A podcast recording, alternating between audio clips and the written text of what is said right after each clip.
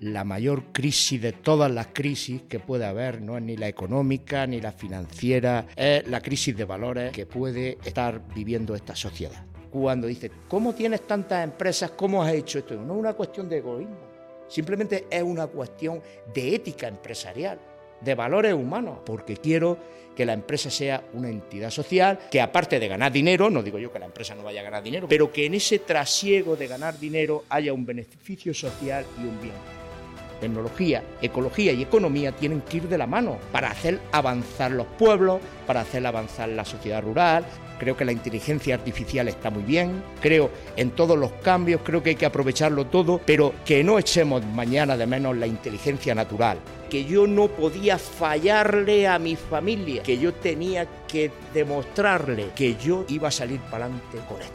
Al final, ser empresario es una actitud frente a la vida y la actitud tiene que ser positiva. Pero ¿cómo ser empresario? Mira, primero hay que pensar a lo grande y saber adaptarse. Antes de montar eh, los viveros, crisara, yo tuve una granja de cerdos que me arruinó, tuve, planté brócoli y me arruiné. Planté patata y me arruiné, pero supe adaptarme y reconvertirme, ¿no? Y luego otra cosa que dicen, no tener miedo, sí, discrepo, hay que tener miedo. No conozco a nadie que no tenga miedo. Lo que hay que ser valientes para superar los miedos. Aparte de eso, decir, quiero ser mejor persona, pase lo que pase, me enfrente a quien me enfrente. Esto no lo entiende todo el mundo. Oye, ¿tú puedes ser buena persona con quien es mala persona? Pues quizás sí, la forma de cambiar el mundo sea esa. Y sobre todo aprende que hay que ser muy humilde en la vida y la soberbia no vale para nada. La soberbia solo vale para que el, que le importa solamente el dinero, el que le importa solamente la cuenta bancaria o los yates. Y yo no soy ese tipo de persona. Bienvenido a un nuevo episodio, Hoy cambiamos totalmente de sector de nuevo y, pasamos, venimos al, ámbito rural y hoy estamos con Cristóbal. Eh, y bueno, pues empezaríamos preguntándote quién es Cristóbal Arániga y cómo se define como agricultor, como empresario. Bueno, buenos días a todos, muchas gracias por, por estar aquí en Chiribet.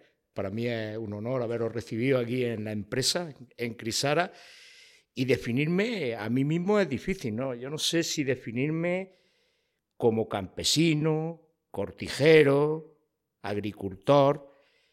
Es verdad que yo, si tuviese que definirme a mí, a mí mismo, mm, me definiría como una persona, eh, sobre todo una persona, una persona porque absolutamente detrás de todo, de cualquier profesión, de un médico, de un abogado, de un agricultor, hay una persona.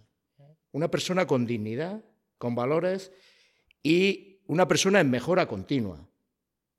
Eso quiere decir que, que, bueno, que cada mañana cuando me levanto, pues intento ser mejor en el ámbito profesional, en el ámbito de la amistad y en, en todos los ámbitos de la vida. Esta mañana, por ejemplo, me levanto preocupado porque tenía una entrevista con vosotros. ¿Es verdad? ¿No? ¿Por qué? Pues porque quiero hacerla bien, porque la actitud frente a la vida es que hay que tener es intentar hacer las cosas que uno hace bien hechas, lo mejor, lo mejor posible. Yo creo que esa es eh, como, yo, como yo me definiría. Estamos en un mundo cambiante constantemente, donde tenemos que tener una gran capacidad de adaptación, una gran capacidad de saber estar en cada lugar, en cada momento, eh, de estar en los cambios y por tanto eso se hace solamente desde ese punto de vista de, mejorar y de mejora continua, de evolución, de ser, personas evolutivas simplemente, ¿no? Eh, pero siempre desde, desde los valores y los principios de, de, ese campesino, de ese agricultor, de ese cortijero, que bueno, que hace 56 años nació en una vega y que recibió de, de las personas que le rodeaban, de las personas mayores, el respeto y, la dignidad. Yo creo que ahora lo veremos a lo largo de la entrevista, pero lo que te caracteriza sin duda ninguna es el valor humano.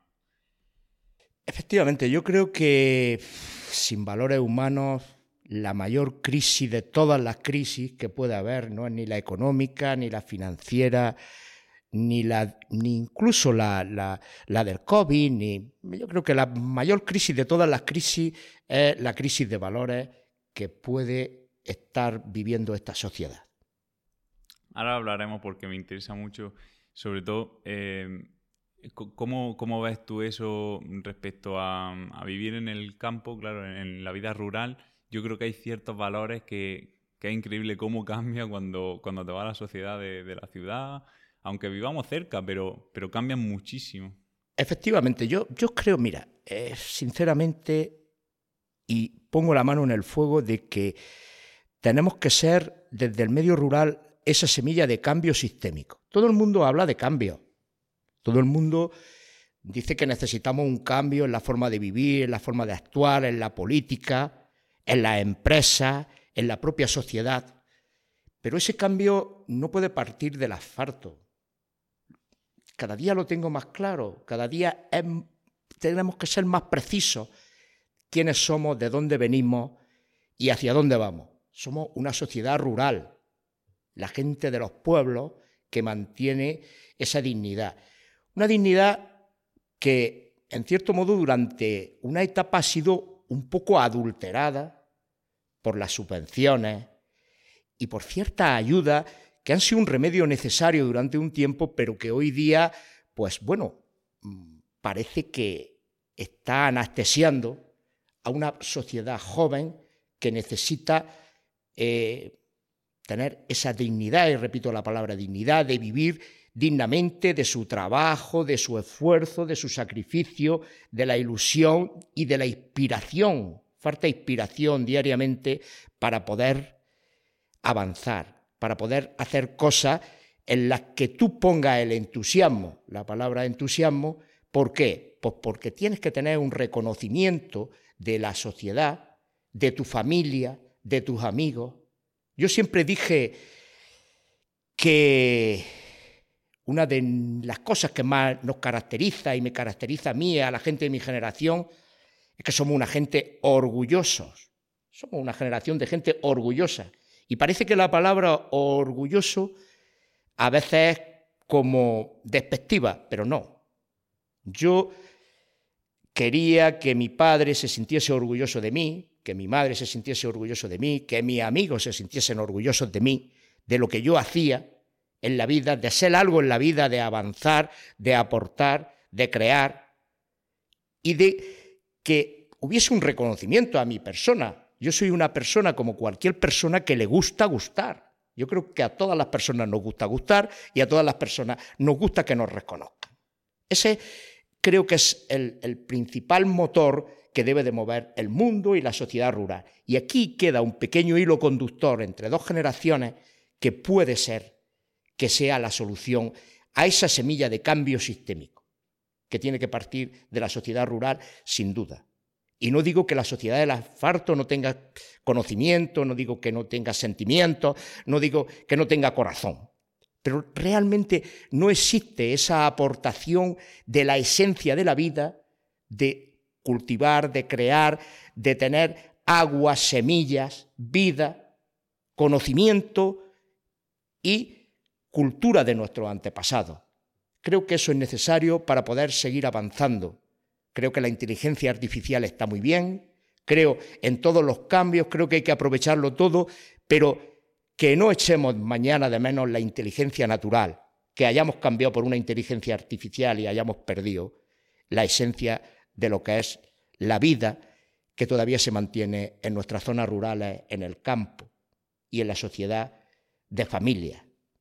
Que yo creo que eh, es verdad que podrían pensar aquí, todo lo que nos estén viendo, que era un agricultor mm, normal. Y a ver, normal no, porque es verdad que en su día, eh, fui, plantaste la semilla de, la innovación, o sea, era un agricultor que valora mucho los valores tradicionales de, la vida rural, pero que apuesta mucho por la innovación, por un cambio, por darle una vuelta más a este mundo que quizás estaba un poco eh, estancado o siempre se regía por los mismos puntos. Y es verdad que es verdad que tú vienes de un, de un contexto totalmente humilde, eh, agricultor, como cualquier otro, ¿no? Pero en ese punto, ¿cómo tú tenías ya esa semilla de que querías hacer algo más, darle una vuelta? Sí, bueno, yo siempre he visto el campo, la tierra, los pueblos, esta sociedad rural como una sociedad evolutiva, pero sin perder los valores, ¿eh? a donde yo voy, ¿no? Eh, nadie puede pensar que un pueblo es una película de Paco Martínez Soria. Un pueblo no es una película de Paco Martínez Soria, con todo mi respeto a las películas y a Paco Martínez Soria, que fue un gran actor. Pero flaco favor se le hizo en cierto momento a la sociedad rural cuando el tío de pueblo era el cateto que iba a la ciudad. Eh, yo creo que eso, ese estereotipo de gente del campo, hay que romperlo y que los medios de comunicación, tanto los medios de comunicación tradicionales como vosotros, vosotros, los canales de YouTube, creo que nos deben algo, tiene una deuda con la sociedad rural, que es transmitir la nueva sociedad rural. ¿Cómo debe de evolucionar la sociedad rural? Esto no es una postal con una burra, esto no es un pastor con unas ovejitas para que venga a verlo nadie, esto no es una mujer lavando en un lavadero o otra amasando con un pañuelo a la cabeza. El pan tiene que estar bueno, pero habrá que hacerlo en una panadería, las ovejas se guardan con un pastor eléctrico, no pasa nada. Al final, la sociedad tecnológica tiene que estar aquí. Para no contaminar, necesitamos sondas que digan cuando hay suficiente agua para no contaminar el acuífero. Esa tecnología y esa ecología y economía, tecnología, ecología y economía tienen que ir de la mano para hacer avanzar los pueblos, para hacer avanzar la sociedad rural, para que realmente la gente pueda vivir cada día más dignamente en su ámbito, en su hábitat, para aprovechar los recursos más eficientemente, para ser más hábiles, para ser más competitivos y para que los pueblos sigan manteniendo su esencia, su tradición, sus sabores, sus semillas, sus costumbres, sus tradiciones, pero que realmente no sean ese sitio donde estaba el cateto, donde estaba el pastor, donde el que no valía para otra cosa, que fuese para pastor. Me parece que eso es lo que hay que cambiar. Y nosotros hemos intentado toda la vida estar aquí y avanzar y crecer desde aquí y llegar a medio mundo desde un pueblo de 1.700 habitantes y no pasa nada. Y eso es aprovechando la tecnología, aprovechando las comunicaciones, aprovechando el nuevo mundo, pero desde una esencia rural y desde unos valores rurales, donde tenemos la familia, donde tenemos los mayores, donde respetamos, donde nos cuidamos, donde tenemos solidaridad con la gente, donde escuchamos, sobre todo escuchamos a la gente. Cuando viene la gente de fuera, muchas veces el problema es que no han sido escuchados. No se les escucha a la gente. Creo que tenemos que compatibilizar, compatibilizar eh, un nuevo mundo, una nueva forma de producir, de ser, de estar, de crecer, desde un punto de vista que realmente no sea el de las multinacionales. Y no voy yo a criticar las multinacionales ni es el programa para esto, pero creo, creo que eh, merecemos otro modelo de sociedad donde la gente no viva más tiempo de espalda al campo. Yo te escucho, Cristóbal, y, y conforme vas hablando, no, hay que decir que yo no lo conocía de antes. Las palabras que se me vienen a la cabeza cuando te escucho es respeto, valores y conciencia. Y te veo que eres una persona, o sea, que, que sabe hablar y pero a lo mejor las personas no, porque yo ya sé que ha hecho programa antes, pero a lo mejor quien no esté escuchando no conoce mucho tu historia. Entonces, para que la gente no se piense que eres aquí un agricultor que tiene cuatro fincas y un tractor y tal, cuenta un poco mm, qué empresas tienes a nivel global, hasta dónde llegas, porque lo has comentado que desde aquí operáis en otros países. Que no es que operéis en tres o cuatro países, ¿no? Que es que mm, tu empresa, por favor, cuéntanos eh, qué empresa tienes y a qué os dedicáis y en cuántos países operáis.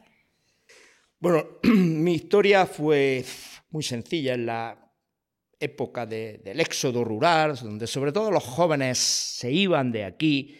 Eh, bueno, yo decidí quedarme. Y esas son decisiones que te marcan durante toda una vida, ¿no? Yo digo siempre una palabra que una decisión puede valer más que la sudor de media vida, ¿no? Es, Una decisión te marca. Y esa, esa decisión de quedarme, pues bueno, pues con todas sus consecuencias. Eh, ahora aquí encima de la mesa le estaba enseñando, estaba enseñando mi primer contrato, que es de donde parte Crisara, que es de 22 de agosto de 1994, un contrato de arrendamiento de una finca. Y esto digo que, parte de aquí por, una, razón, porque en el mundo tenemos un compromiso, compromiso. Yo era eh, con mi padre, era jornalero y yo era jornalero. Yo empecé con 14 años a ayudarle a injertar, a podar almendros. Éramos jornaleros del campo. ¿eh? El 22 de agosto de 1994 tomé la decisión de implicarme. O sea, ya no tenía un compromiso. Como una gallina que aporta al mundo porque tiene que poner un huevo, pero lo tiene que poner porque es un compromiso que tiene y lo va a poner sí o sí. Sino que me había implicado, había metido el cuerpo entero porque había arrendado una finca y ahí ponía no el huevo, sino el jamón entero.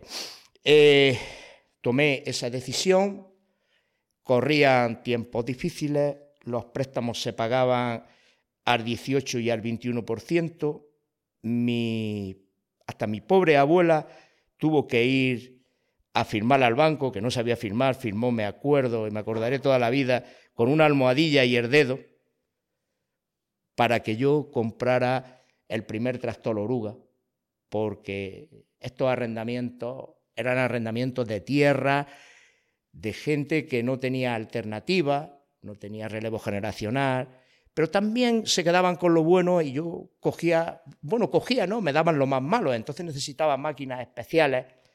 Eh, es verdad que teníamos ya un tractor que, que mi padre pues había recogido a, a una persona que no, que no nos pagaba, pues siempre había malos pagadores, pero bueno, no era suficiente, no era una máquina que nos, diera nuestra, nuestra solución al tema. Y yo empecé, empecé ahí. Es verdad que, que si tuviese que hacerlo otra vez, lo haría, porque fui muy feliz. Eh, vi a mi familia preocupada, a mi padre, a mi madre, porque nos habíamos entrampado, la palabra este ha entrampado, mi abuela, pero bueno, ahí estaba el orgullo y la implicación de que yo no podía fallarle a mi familia, que yo tenía que demostrarle a mi padre, a mi madre, a mi abuela, a mi amigo, a mis vecinos, que yo iba a salir para adelante con esto. Y al final saliste para adelante, ¿no? Poco a poco, ¿cómo fue ese proceso? El proceso fue lento. Es verdad que eh, yo intenté buscar valor añadido por todos sitios. Es verdad que, que no corrían buenos tiempos, no solamente por los intereses eh, bancarios, sino también pues, por la red de comercialización de los productos pero buscando eh, encontré valor añadido. O sea, encontré lo que hoy se llama y se llamaba en aquel momento agricultura ecológica. Agricultura ecológica significaba que había gente en Alemania, en Centro Europa principalmente, preocupada por su salud, que quería productos sanos, y productos que no, estuvieran, no estuviesen cultivados con productos contaminantes, con, que dejasen residuos. Y, ahí encontré una, salida. Y encima me vino todo de frente y de cara, porque tenía, empezaba a tener muchos problemas, y no me gusta la palabra problema, lo he dicho en esta entrevista, pero mm, la niego, porque es una de las palabras que nunca digo, nunca escribo, nunca quiero ver. Para mí, eh, problema no debe de existir, sino reto. Había, mm, tenía varios retos que solucionar en aquel, en aquel entonces, en aquel momento, que es que los vecinos del alrededor me decían que las plagas y las enfermedades de que iban avanzando eran mía culpa, porque ahí había bichos que se reproducían y yo no los mataba, con los agroquímicos que en aquel momento estaban en expansión gracias a que las multinacionales centradas en Centro Europa de insumos de fertilizantes y fitosanitarios tenían que amortizarse y vender. Y negaron la agricultura ecológica durante un montón de tiempo. Pero también es verdad que me vino de cara algo que fue unas ayudas que sacaron para agricultura ecológica, que en aquel momento eran 40.000 pesetas, que era un dineral. Y fui el... Hoy el Comité Andaluz de Agricultura Ecológica tendrá más de 19.000 socios. Yo fui el, creo que fui el socio 306. O sea, rápidamente me inscribí, empecé a recibir la ayuda y ya todos los vecinos del alrededor empezaron a decirme cómo hacía aquello porque querían también comprar la ayuda. Pero fuiste un visionario aquí en el pueblo, ¿no? Al principio renegaban un poco porque te echaban las culpas de no. Parece obvio, pero en la comarca de Los Vélez, hasta ese punto, nadie estaba con una agricultura ecológica. Sí, yo fui el, socio 306 de toda Andalucía, que quizás de España, ¿no? Eh, porque, bueno, como organismo de control y certificación había muy poco y el más importante era el Comité Andaluz de Agricultura Ecológica, que sigue siéndolo. Pero bueno, aquí, aquí en el pueblo pues sería de los, el primero. Quizás sí pues sería el número, el número uno. ¿no? Eh, en aquel momento empezamos a, traer rotenona de Francia, que era un fitosanitario para matar los bichos. No había, no había sistema aquí dentro de España, no había empresas que se dedicaran a esto. Trajimos hasta guano de Perú. Negociamos hasta con el gobierno del Perú para traer guano aquí para fertilizar. Los vecinos empezaron a pedirnos productos de este tipo pues, para cobrar la ayuda y para vender la almendra más cara y para solucionar el problema.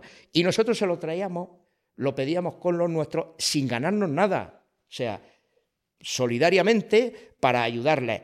Me preguntaban cómo se hace, de qué manera, tú qué harías aquí, tengo aquí unos bichos.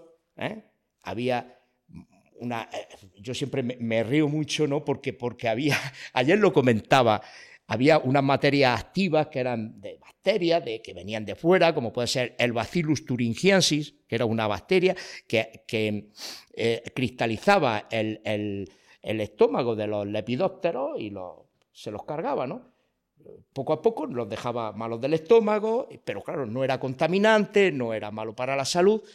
Y me acuerdo, curiosamente, que me llama un hombre y me decía, quiero producto de ese de, es que no me acuerdo muy bien cómo se llama. Digo, pero bueno, ¿pero para qué? Pues para matar bichos, pero dime qué tipo de bichos, porque claro, no, si es eh, pulgones, una cosa, dice, ah, ya me he acordado. Ya me acuerdo, ya me acuerdo cómo se llama. Digo, ah, dime, dime, dime, dime. Dice, vacilo tu vecino. Digo, hombre, digo, digo, ya, digo, ya lo, pillé porque digo, vacilo sí, sin duda. Pero bueno, era aquello, era, era la anécdota y vivencias de aquel, en aquel momento que, que, no había conocimiento, había un desconocimiento total. Por ahí fuimos avanzando, España empezó a, a consolidarse ya en las empresas eh, de fitosanitarios y fertilizantes que veían una línea ecológica, empezaron a sacarla y rápidamente me llamaron. Me llamaron y, bueno, me llamaron las principales empresas de España pues para decirme que si quería colaborar con ellos, que. De forma que me hice distribuidor de ella. Ya con un fin económico era distribuidor oficial para España y Portugal, pues bueno, de, diversas empresas, ¿no? Digamos, un poco estaba en el mercado rifándome. Eh, oye, que yo te doy tanto, que yo te doy... O sea, me vino muy bien, despegamos hasta que llegó un momento que decidí dar un cambio eh, en ese sentido porque realmente eh, dentro del mundo empresarial hay, un egoísmo tan grande que a veces es inaceptable, inaceptable totalmente. Porque todo el que fabricaba una cosa quería que yo vendiera esa cosa fuese más buena o más mala. Y claro, tú como fabricante tienes tres cosas buenas y diez malas. Pero yo no voy a venderle a un agricultor algo malo, porque yo principalmente soy agricultor. Y yo no quiero ver nada malo en la finca de un agricultor porque no quiero verla en la mía. Y cuando alguien me dice, tú echas esto, no. Entonces, a partir de ahí decidí hacer la marca Fercrisa, que era la marca nuestra, donde nosotros íbamos a fabricar lo que nosotros quisiéramos y pensáramos que era viable, eficiente y bueno. Esos productos que nosotros empezamos a fabricar son los que gastábamos en nuestras fincas. La confianza que generamos con Fercrisa a nivel nacional e internacional es que somos agricultores, echamos estos productos en nuestra finca y no queremos ver nada diferente en la finca de otro. Lo que es bueno para mí es bueno para otro. Ese fue nuestro gran potencial. Y enseguida tuvo aceptación, entiendo así, por la confianza que tienen en ti. ¿no? E, hombre, ya nos conocían porque habíamos sido distribuidores de otras marcas, pero bueno, ahí nace la gama Fercrisa que hoy día pues tiene 36 patentes registradas en el, en el ministerio, 36 registros, y que bueno, pues estamos operando con estos productos en Bolivia, Ecuador, Perú, República Dominicana, Francia, Vietnam, en más de 14 países con, esta marca y también pues con, nuestro vivero de almendros que montamos, ¿eh? que también pues, bueno, es el vivero de, variedades protegidas más grande de España ahora mismo. Estamos haciendo más de un millón de plantas. Eh, estamos exportando a Portugal, a Francia también. Bueno, dentro del el mercado eh, internacional hemos mandado plantas hasta Tayikistán y, estamos pues por todo, por todo el mundo, ¿no? Con un modelo en el que realmente pues eh, generamos confianza. Nosotros lo que queremos es una relación empresarial basada en la confianza, en, la, eh, en un modelo de proximidad y cercanía al agricultor, donde realmente seguimos siendo personas, no números, donde queremos darle soluciones, soluciones a la, a la gente porque, porque mm, para que yo me ubique un poco, Fercrisa es la marca de fertilizante fitosanitario y Crisara es una empresa en la que vosotros prestáis asesoramiento técnico a, agricultores, ¿no? Sí, bueno, eh, Crisara es una empresa que produce almendra, pistacho y nuez, sí. ¿eh? con 900 hectáreas arrendadas, por un lado. Por otro lado, es una empresa que hace un millón de plantas de vivero de almendro y pistacho y pone en el mercado. Crisara eh, es una fábrica de fitosanitarios y fertilizantes. Y luego, desde Prunotez, en Castilla-La Mancha, que es otra empresa, se presta asesoramiento técnico, con un modelo que es diferente a todo lo que hay ahora mismo en el mercado. Igual que nos diferenciamos con agricultura ecológica, hoy día tenemos implantado el modelo MGIS, Modelo de Gestión Integral Sostenible. ¿Qué hacemos? Nosotros, sean inversores, sean pequeños agricultores, sea quien sea, lo que hacemos es asesorarle técnicamente para que pueda llevar un modelo de gestión integral sostenible, sea agricultura ecológica, agricultura sin residuos, agricultura regenerativa o cualquier tipo de agricultura, lucha integrada, que mm, realmente es lo que está demandando pues, el mercado en producto.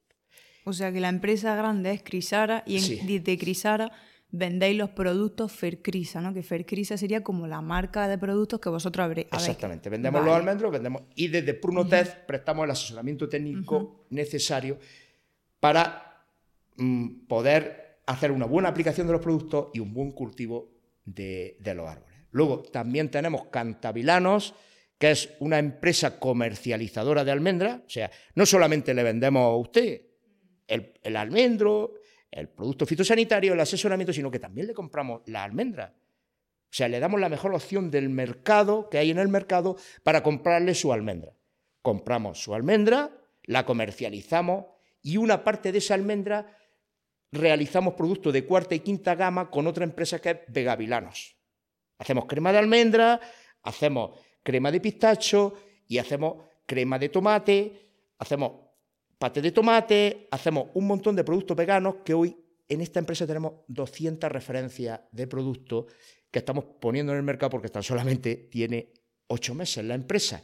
Pero estamos trabajando sobre todo en un proyecto también de regeneración social no solamente ecológica, sino también social, porque contamos con agricultores locales que nos van a producir tomates, nos van a producir eh, pimientos, nos van a producir berenjena, para que nosotros tengamos materia prima para, además de almendra y pistacho, tengamos esa materia prima para poder realizar nuestras cremas y nuestros productos de cuarta y quinta gama y ponerlo en el mercado. Ese es un poco el, proceso evolutivo de, la empresa, de mi persona y de eh, estos 30 años dando vueltas.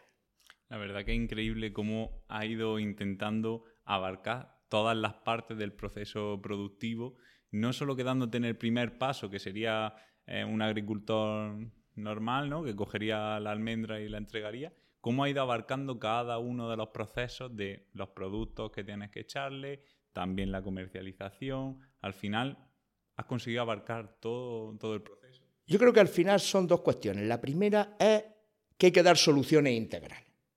Yo puedo apostar por lo mío, puedo hablar por lo mío, puedo dar la cara y la garantía de lo mío, pero no de lo de otro, porque vivimos en un mundo en el que es muy difícil, es muy difícil de que tú pongas la cara y otro se lleve el dinero. Eso es muy difícil comérselo.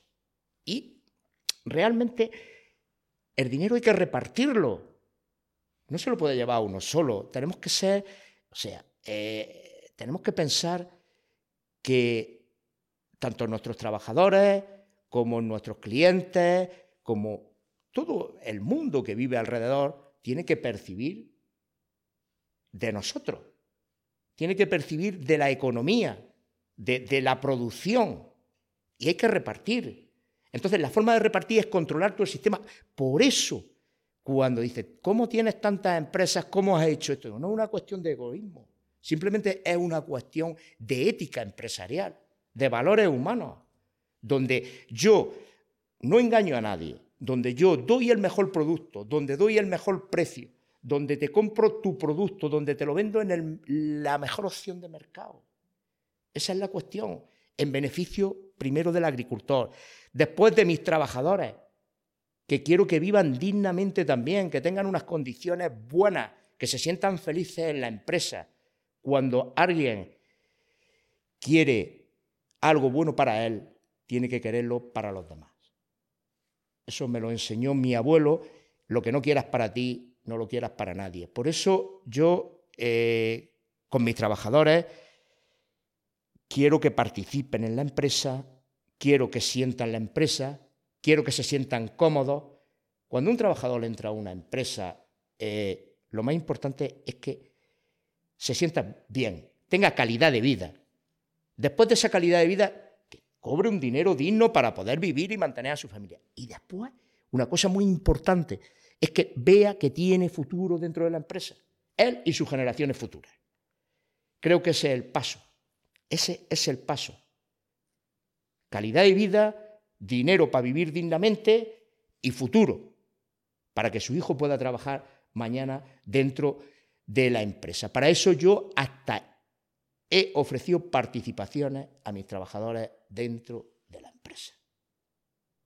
Porque quiero que la empresa sea una entidad social que aparte de ganar dinero, no digo yo que la empresa no vaya a ganar dinero, porque si no, no estaríamos aquí ya, hay que ganar dinero, pero que en ese trasiego de ganar dinero haya un beneficio social y un bien común. Yo siempre digo que uno cuando se levanta y así empezó esta entrevista, tiene que tener una actitud de mejora continua y de adaptación a lo que está pasando. Intentar cambiar lo que no es correcto. Pero eso se hace, eso no se hace con palabras, eso se hace con hechos, eso se hace con actos, pasando a la acción. Nadie puede decir que vamos a cambiar y que el mundo necesita cambiar y que esto, el sistema no funciona si no hacen nada para cambiarlo. Tenemos que hacer cosas que realmente muevan esas semillas de cambio sistémico. Y tanto Crisara como Prunotez, como Cantavilano, como Vegavilano, como las comunidades de bienes, creo que hoy son una semilla de cambio sistémico. Y eso es lo que a mí ahora mismo me mueve y me da orgullo y satisfacción, de verdad. Eh, que hay que sembrar, siempre hay que sembrar. Recoger cuando toca. Primero, dentro de mi filosofía empresarial, siempre está primero dar y después recibir. Mi abuelo decía que cuando siembra un saco de trigo, ese saco de trigo, de ese saco de trigo, tienes que estar tranquilo porque las hormigas se llevarán un 10%, los pájaros se comerán un 20%, otro trigo quedará fuera y no germinará, pero del 10% que germine, seguirás creciendo. Pero nunca estés preocupado por matar las hormigas, por matar los pájaros, porque nadie se lleve de ese trigo. Es necesario contribuir. Las personas que estamos aquí para sembrar, tenemos que ser conscientes que el gobierno no va a cobrar impuestos ¿eh? para repartir. Lo importante, lo importante de todo esto es que mm, la gente coma, la gente viva, la gente tenga calidad de vida, pero que la gente no se anestesie, que trabaje. Yo pago el 25 o el 30% de mis impuestos y pagaría más, pero a cambio de que me dieran gente formada que hoy no estoy recibiendo. Ese es el problema. ¿eh? Que las hormigas se llevan el trigo, pero que vengan a por él, por lo menos. Que no se los meta nadie en el hormiguero. Sí, porque tú ahora mismo, ¿cuál dirías que es uno de los peores problemas a los que te estás enfrentando? Porque lo hemos hablado con otros emprendedores y dicen que uno de los problemas que ellos tienen es que no encuentran a gente o bien que quiera trabajar en algunos casos o gente con las aptitudes y actitudes necesarias. Sí, bueno, eh, el gran problema problema, he dicho otra vez la palabra, el gran reto. el gran reto, el gran reto que ahora mismo creo que tenemos y que tenemos que solucionar es que la gente que llega a la empresa traiga una formación. Pero fíjate, después de, que traiga una formación, mm, traiga una actitud positiva, una actitud de, de cambio también, de, que quiere eh, ser algo. Mira, la, mayoría de la gente que hace empresas no salen de viveros de empresas, ni sale de cursos, ni sale de ningún sitio. Eso es, bueno, una cosa más, que está subvencionada, que bueno, en algún caso habrá funcionado, no digo yo que no, pero que tiene un coste muy grande. La mayoría de la gente que monta empresas es porque ha trabajado en otras empresas. Y al final se ha enseñado. Y al final hay demanda y hace otra empresa. Yo creo que somos semillas que tenemos que sembrar.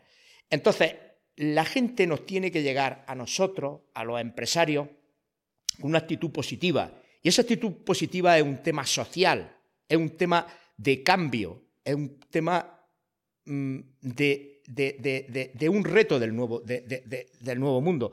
O cambiamos, o cambiamos eso, o difícilmente, difícilmente vamos a poder eh, salir adelante. Estamos tirando mucho de migración, de migrantes, y creo que, con todo mi respeto, porque si algo pienso eh, que tiene este mundo en jaque es el racismo y el clasismo, y creo que, los inmigrantes pues, nos están haciendo una gran labor dentro del país, pero sí que estoy viendo en ellos esa actitud positiva en la mayoría, ¿eh? de, que quieren tener un coche, de que quieren hacerse una casa, de que quieren tener una familia, de que quieren, de que quieren ganar dinero para, para, para eh, avanzar, para evolucionar y dignidad. Y, en parte de nuestra sociedad los veo muy anestesiados, ¿no? como muy dejados, como muy... Eh, que yo es que quiero cobrar esto, que... ¿no? Pues mira, yo te voy a decir la verdad, yo antes, eh, yo ya no hago entrevistas en mi empresa, porque yo antes hacía entrevistas, hoy soy yo el entrevistado. Es verdad, ¿no? A mí, cuando siento a alguien me dice, ¿cuántos días de asuntos propios voy a tener? ¿Cuánto voy a cobrar? ¿Cuántas vacaciones? ¿Cuánto? ¿Qué voy a hacer? Y yo digo, bueno, pues yo ya digo, bien, oye, pues mira, pues no entrevisto a nadie. Eh, lo llamo directamente, lo pruebo y si funciona, funciona y si no, pues nada. Es verdad que tenemos que cambiar. Es verdad que hay que transmitir eh, ese cambio, esa ilusión, esa inspiración. La gente necesita inspirarse, tener inspiración con lo que hace, levantarse por la mañana inspirado, levantarse con ilusión, levantarse con entusiasmo por cualquier cosa, la cosa más insignificante del mundo, pero ¿eh? que haya esa actitud que no solamente es empresarial, si es que ya es necesaria, es un cambio necesario lo que, lo que necesitamos. ¿Cómo lo hacemos? Pues no lo sé. Ojalá y lo supiese cómo, cómo, cómo hacerlo. ¿eh? Lo primero que hay que hacer, creo, es motivar a la gente, inspirarlo. ¿Cómo se inspira a la gente? Pues haciéndole reconocer que hay que hacer cosas, lo que sea, la cosa más insignificante del mundo, pero que les guste, que les motive. Lo que no puede ser mm, amontonar gente en las ciudades, en, los núcleos periféricos de las ciudades y que el campo esté vacío. Esa es una de las soluciones.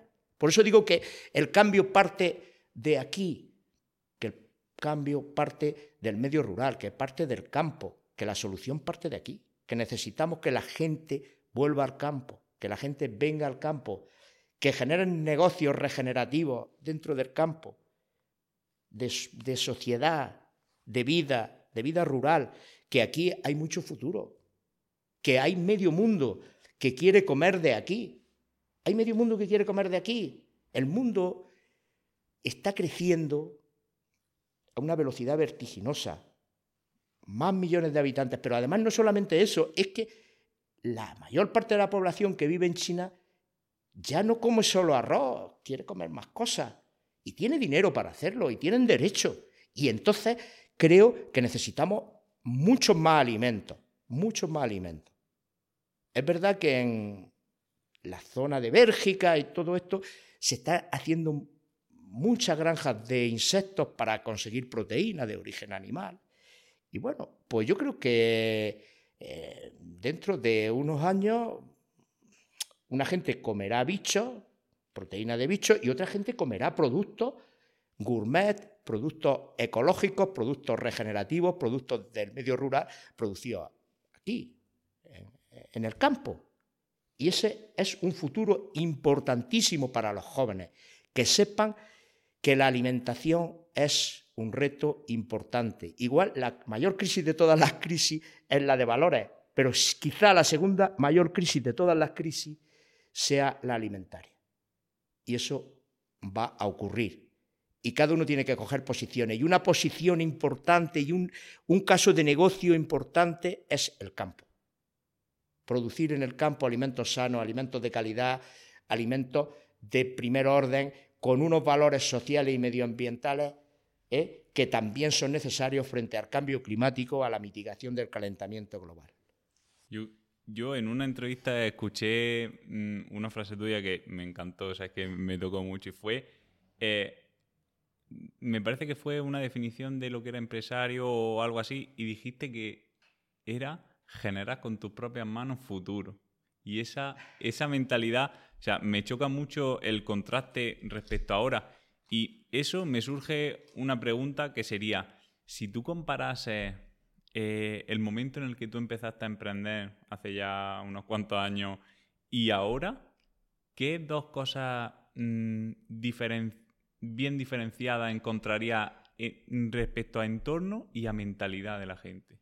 En esos dos ámbitos. Yo creo que en aquel momento la gente empezaba a estar preocupada por su salud. Por eso triunfó la agricultura ecológica, porque la gente quería alimentos sanos y salían las vacas locas, esto, lo otro, o sea, cosas que eh, echaban para atrás. Yo quiero un producto sano. Hoy, hoy,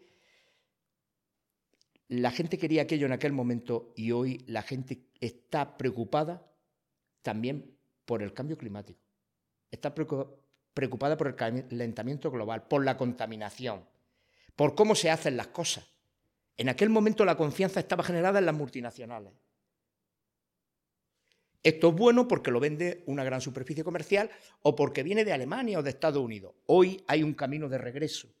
El camino de regreso es que la confianza se está generando en los productos tradicionales, en los productos ecológicos, en los productos con la esencia rural ¿eh? y en los productos diferentes, diferenciados claramente por un valor ecológico y medioambiental. Creo que entonces era la salud, hoy el medio ambiente, pero se siguen demandando, ¿eh? se siguen demandando.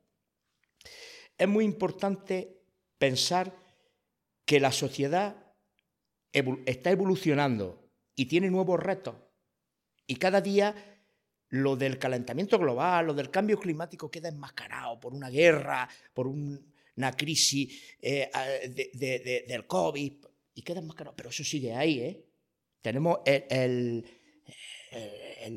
el, aire más seco de los últimos 400 años, tenemos cosas evidentes, generamos, o sea, eh, eh, estamos consumiendo más recursos que producimos constantemente.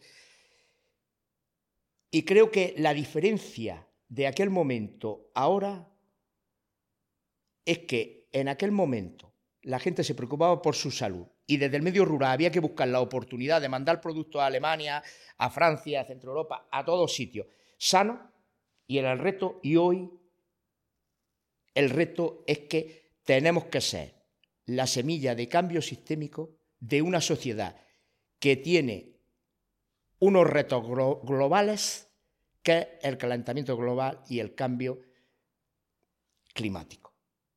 Y hay gente con la suficiente conciencia en el mundo para comprar un producto que sea mitigador de eso. Y creo que es otro reto que tenemos. Al final, había un reto, lo que hay que aprovechar la oportunidad en cada momento. Hace 30 mm, años había que producir alimentos sanos porque la gente quería comer sano y no se fiaba, y hoy hay que producir alimentos sanos y además mitigadores de cambio climático. Pero ¿eso dónde se hace?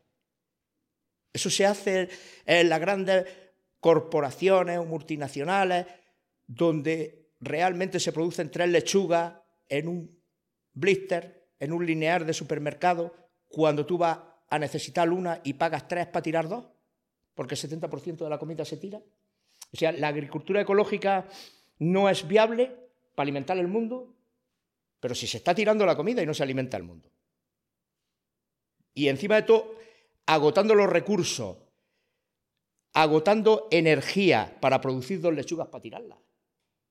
Pero si lo que tenemos es que centrarnos en que nosotros vamos a producir una lechuga y a pagar una lechuga, pero no tres para tirar dos. Eso es lo que tenemos que pensar, lo que tenemos que transmitir. Y eso se hace desde el campo. Se hace con el conocimiento, con la tradición, con el sabor de toda la vida, con la esencia de toda la vida, con la familia. Pero ya no, si ya no es que tenemos que evitar que la gente se vaya del campo, es que tenemos que propiciar que la gente venga al campo. Es que necesitamos aquí gente porque aquí hay casos de negocio que son regeneradores de suelo y paisaje y sociedad. Ya el mensaje de la agricultura ecológica que ha, ha imperado muchísimos años y sigue estando y sigue siendo útil y válido y necesario, pero tenemos que hacer la agricultura regenerativa. Tenemos que ir más allá de la sostenibilidad o de lo ecológico a arreglar lo roto. Y necesitamos gente que venga aquí a arreglar lo roto a evitar erosión, a evitar desertificación, a hacer medidas de, acopio de, agua en el suelo y después transmitir todo ese mensaje detrás de un bote o dentro de un bote de producto o de, de o de pistacho y decir, esto es de aquí.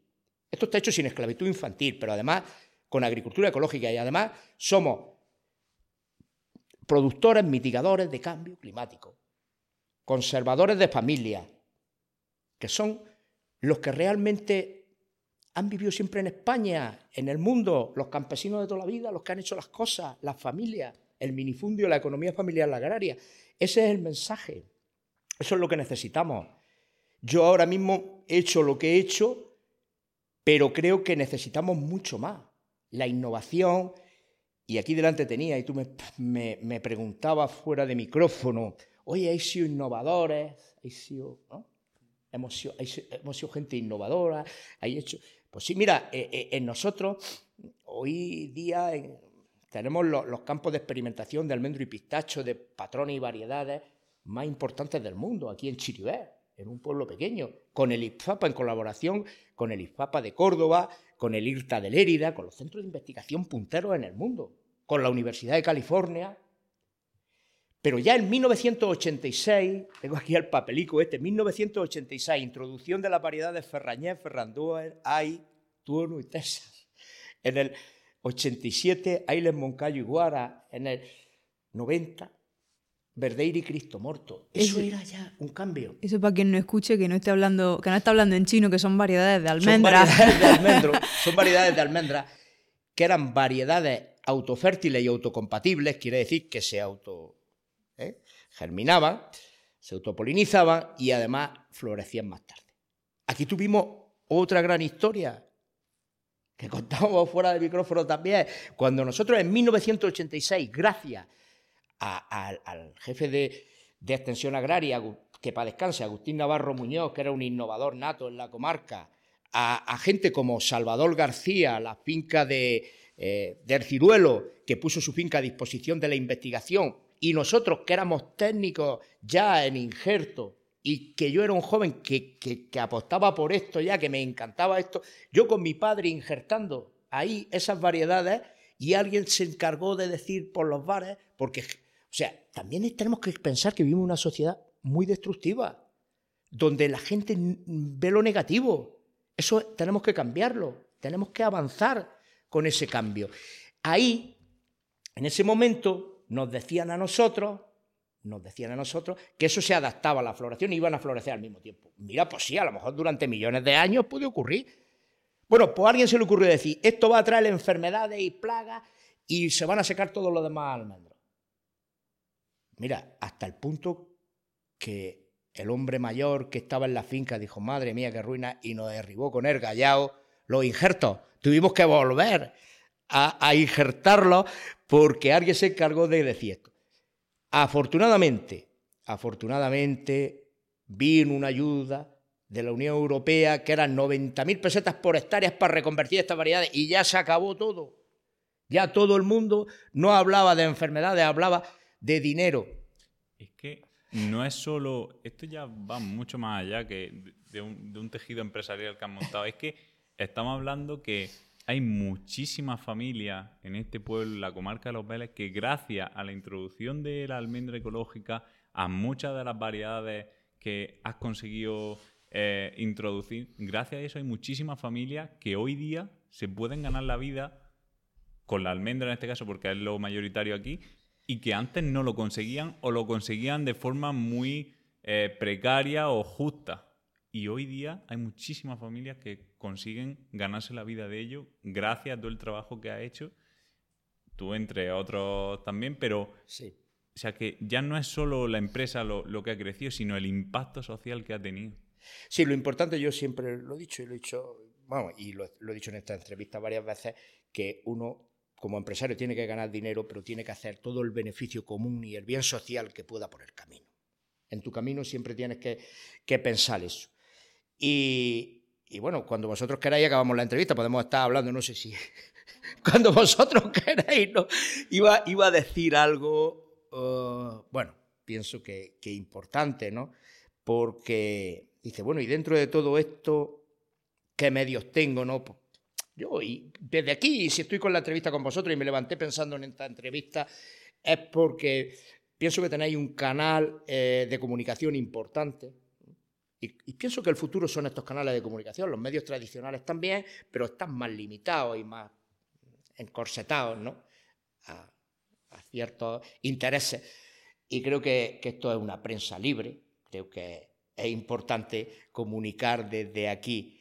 Y yo me, me, venía pensando, digo, vamos a ver, yo lo que tengo que decir aquí, tengo si yo vengo a, hablar con vosotros en esta entrevista, informar o como se le quiera llamar, lo que tengo que transmitir es que hay futuro, existe futuro, que el medio rural tiene futuro, que necesitamos emprendedores, empresarios aquí dentro del mundo rural, que medio mundo está esperando que haya un cambio y el cambio tiene que producirse desde aquí, porque aquí es donde está el agua, la semilla, el conocimiento, la gente, la vida, la tradición.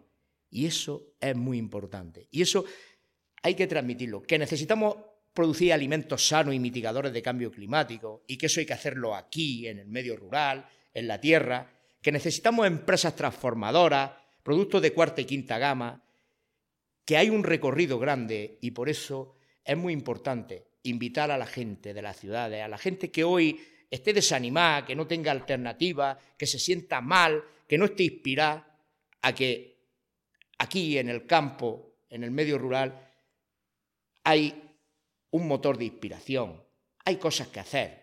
Por lo menos hay gente que, lo, que los va a escuchar, ¿no?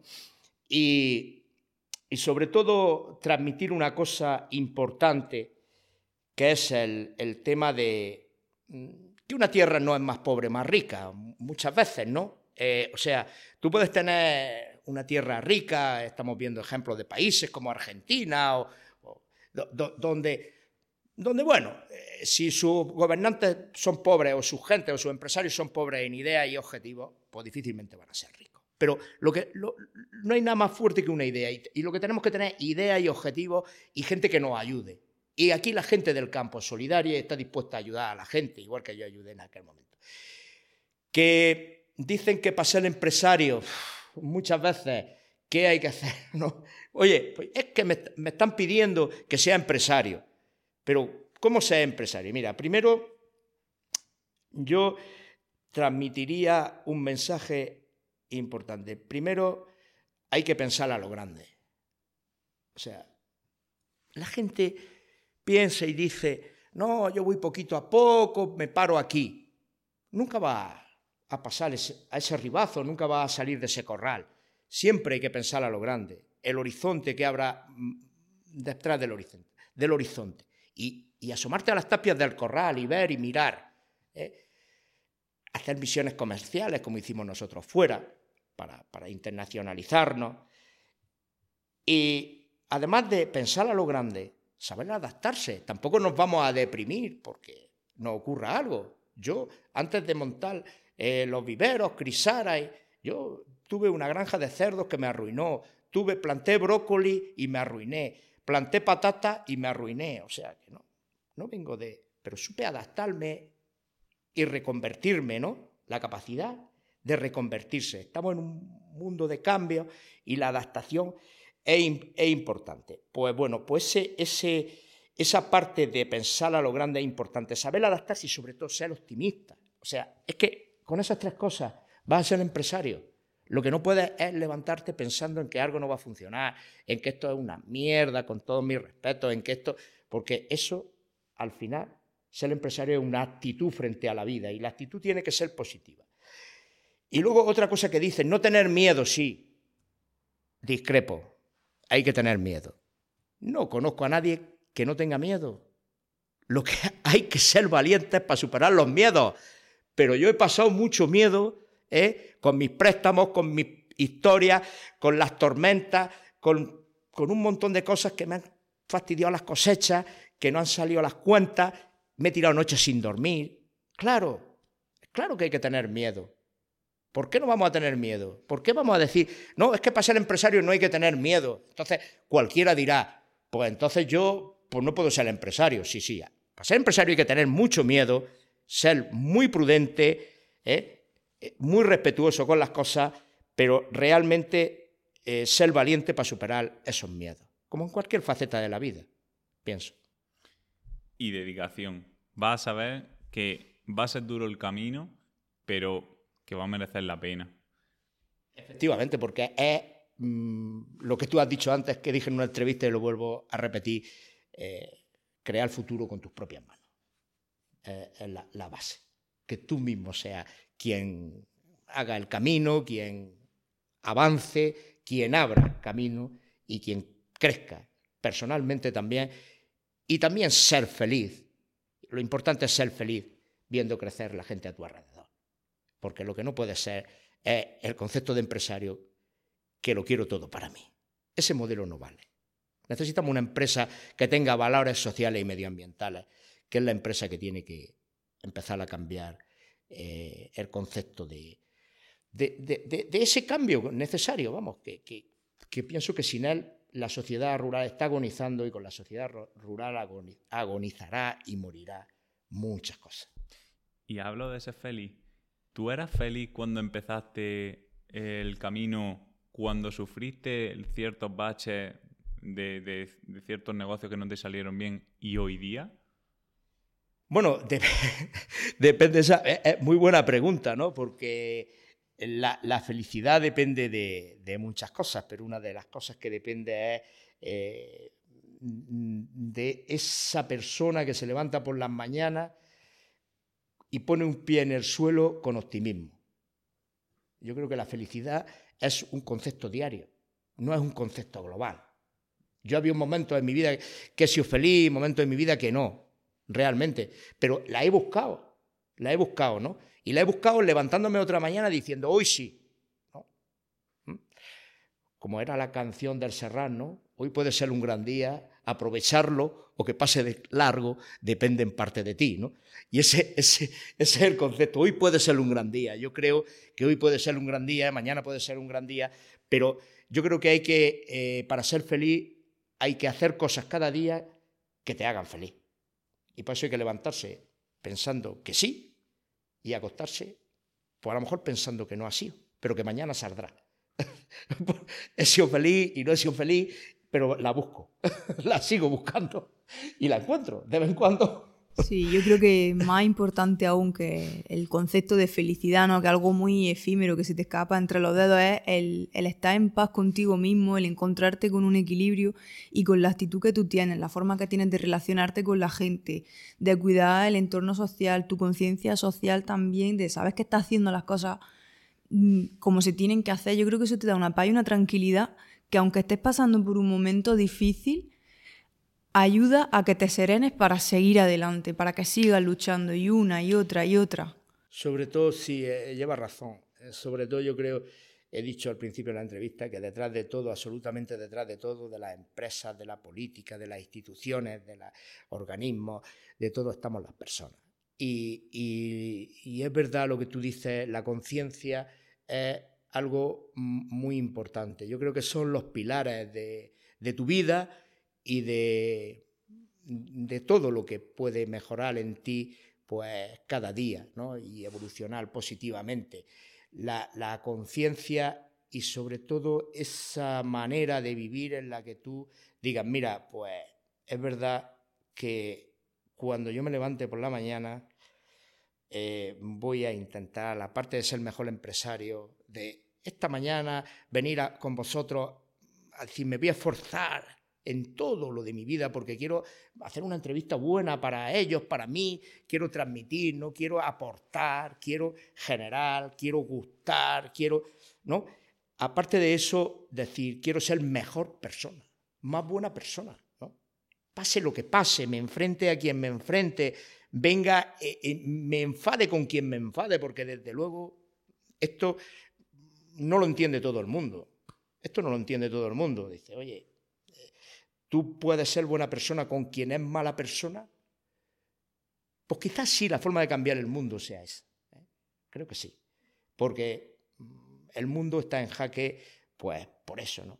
Muchas veces por el racismo, por el clasismo también y por la venganza. Yo te digo una cosa, yo, y yo creo que nos va a pasar a los dos, hoy nos vamos de la entrevista, creo que es mejor persona que cuando hemos entrado gracias a escucharte a ti. Pues muchísimas gracias ya con haberos aportado vosotros, con haberos aportado vosotros, de verdad que me siento, me siento feliz, ¿eh? Hoy soy feliz. encima, para que se hagan la idea de hasta dónde llega tu conciencia social, que llegaste a ser alcalde de Chiribé.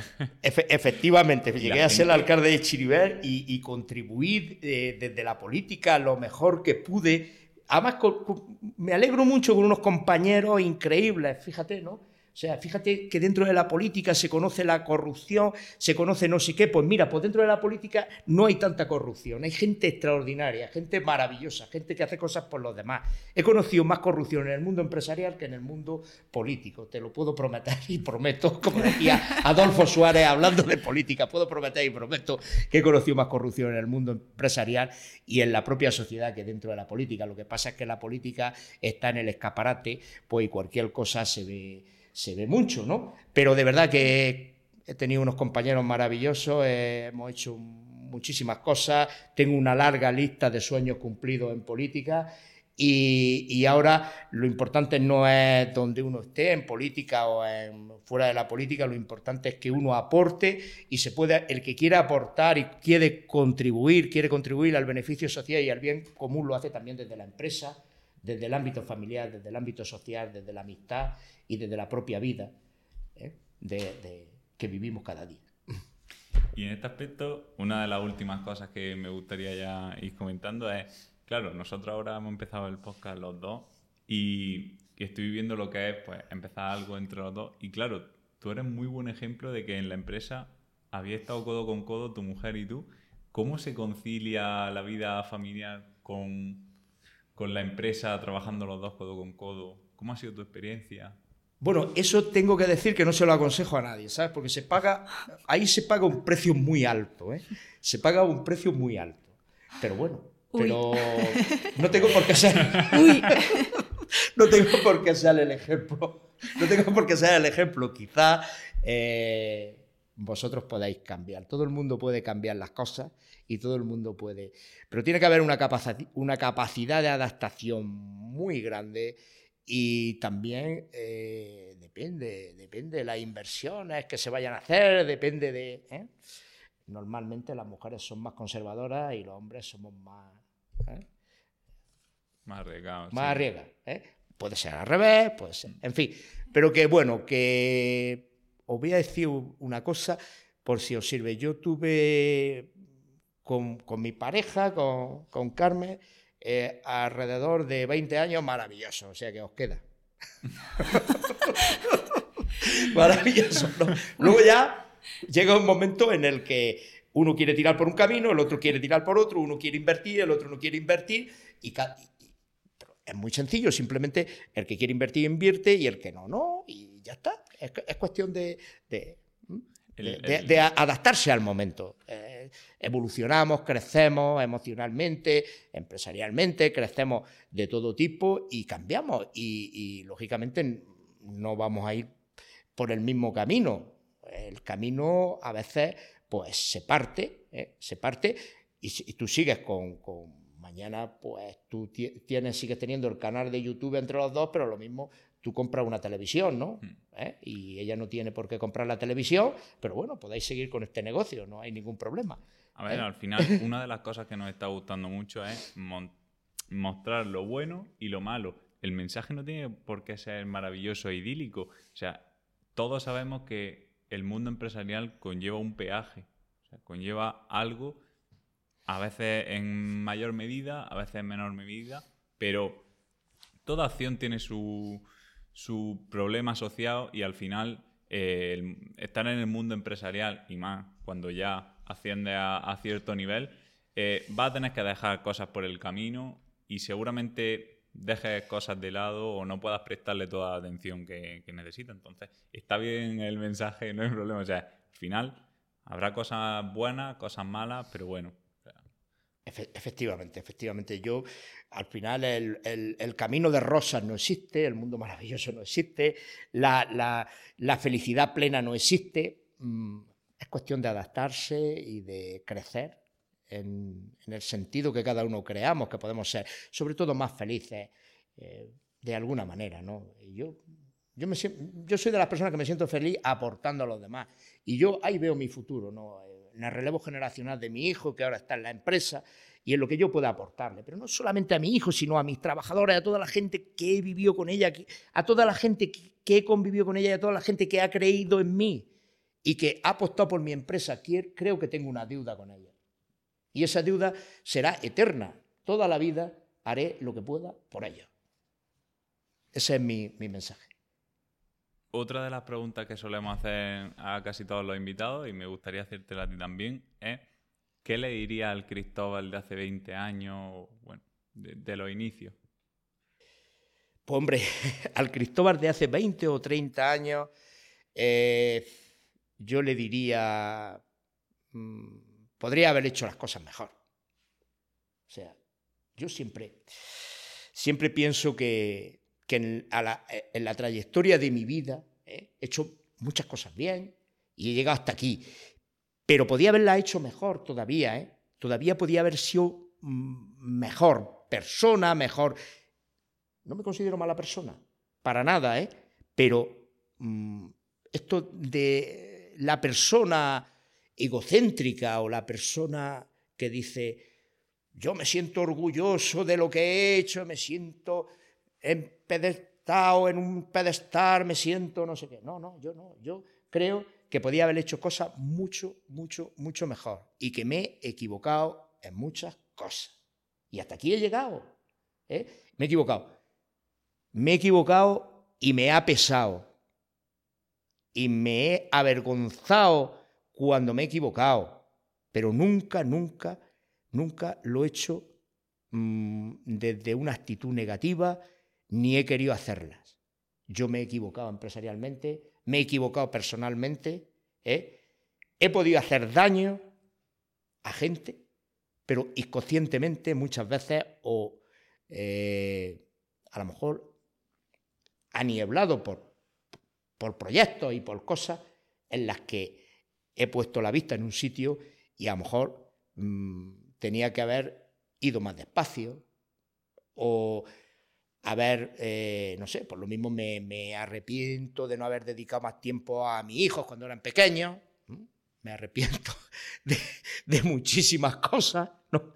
Claro, porque cuando yo, mi hijo era pequeño y yo era alcalde, eh, me acuerdo que dijo, mi hijo una vez dice, el sábado vamos a la playa, el sábado vamos a la playa, el sábado vamos a la playa. Y los demás niños le dijeron, pues si nosotros vamos todos los fines de semana, ¿no? yo tenía todos los fines de semana ocupados, ¿no? Con una cosa y con otra. Quizá ese tiempo pasado, a lo mejor lo, haría de otra manera en el ámbito familiar, pero ya eh, a lo hecho pecho, ya eh, hasta aquí he llegado, he llegado como he llegado, no me, eh, a ver si me entiende, haría, haría el mismo camino, quizá más despacio, quizá más despacio, quizá mm, siendo menos agresivo en ciertas cosas, ¿no? porque el mundo empresarial te lleva a ser un poco agresivo con la competencia, con, ¿no? hasta que te das cuenta que, que, no es, que no es tan importante todas esas cosas, que se puede llegar al mismo sitio de otra manera, ¿eh? más tranquilamente, ¿eh? y sobre todo aprender que hay que ser muy humilde en la vida y la soberbia no vale para nada. La soberbia solo vale para que el que le importa solamente el dinero el que le importa solamente la cuenta bancaria o los yates. Y yo no soy ese tipo de persona. Yo todo mi crecimiento lo he invertido en, en, general riqueza, economía, beneficio social, en general, muchas veces eh, siendo presidente de asociaciones, siendo, o sea, siempre he tenido una parte eh, y una parte reivindicativa para los demás y eso. Pero algo perfecto no somos. Esta reflexión en sí misma ya un acto de humildad bueno, que podría haber hecho las cosas mejor. Sí, sí, está claro, está clarísimo. Y desde luego, mm, seguro que hoy cuando acabe el día diré, oye, seguramente ha aportado aquí y tal, pero algo podría haber hecho mejor. Eh, en otra cosa, eh, eh, con alguien, así. Segurísimo. Pues yo creo que hemos, o sea, yo creo que este podcast a mí me ha encantado, la verdad que, o sea, tu mentalidad, tu, tu filosofía, el, cómo afrontas las cosas, me ha encantado. Eh, darte las gracias por, atendernos, por darnos esta, esta charla y, esta posibilidad de aprender de ti, de tu historia. Y ya está, si no quieres, si hay algo que no hayamos dejado aquí. Solamente no, no, no, solamente daros la enhorabuena pues, por una cuestión, porque creo que el futuro está en los medios de comunicación y no precisamente en los medios de comunicación tradicionales, sino en los medios de comunicación como los vuestros, ¿eh? ¿Eh? ahora mismo, creo que hay elegido un tema muy importante y necesario, que es transmitir eh, la conciencia, el concepto, la sabiduría y la vida de los emprendedores, porque necesitamos emprendedores, y os quiero felicitar y daros la enhorabuena por vuestro proyecto y si necesitáis algo de mí en algún momento, como empresario, como Cristóbal, lo vais a tener. El mundo necesita gente como vosotros. Muchísimas, gracias. Ya lo único para que digas dónde te encuentras, si alguien quiere contactar contigo a raíz de este podcast que, quiera contactar contigo para asesoramiento o para adquirir vuestros productos. ¿cómo sí, bueno, o para simplemente para hablar. Eh, yo eh, siempre he tenido mi teléfono abierto a todo el mundo. ¿eh? Me encuentro en Chiribel, otras veces en Castilla-La Mancha, otras veces en el extranjero, pero vivo en Chiribel, Almería. mi teléfono es el 659 363483 y está abierto a todo el mundo que quiera hablar conmigo. Como se viralice esto, ya verá, el teléfono va a echar fuego. Muy bien. No me importa. Pues bueno, muchísimas gracias de verdad por tu tiempo. Hemos estado súper a gusto. Esperamos que tú también. Y, Yo también. Pues Encantado. Pues muchas gracias y nos vemos en el siguiente episodio. Hasta, luego. Hasta luego.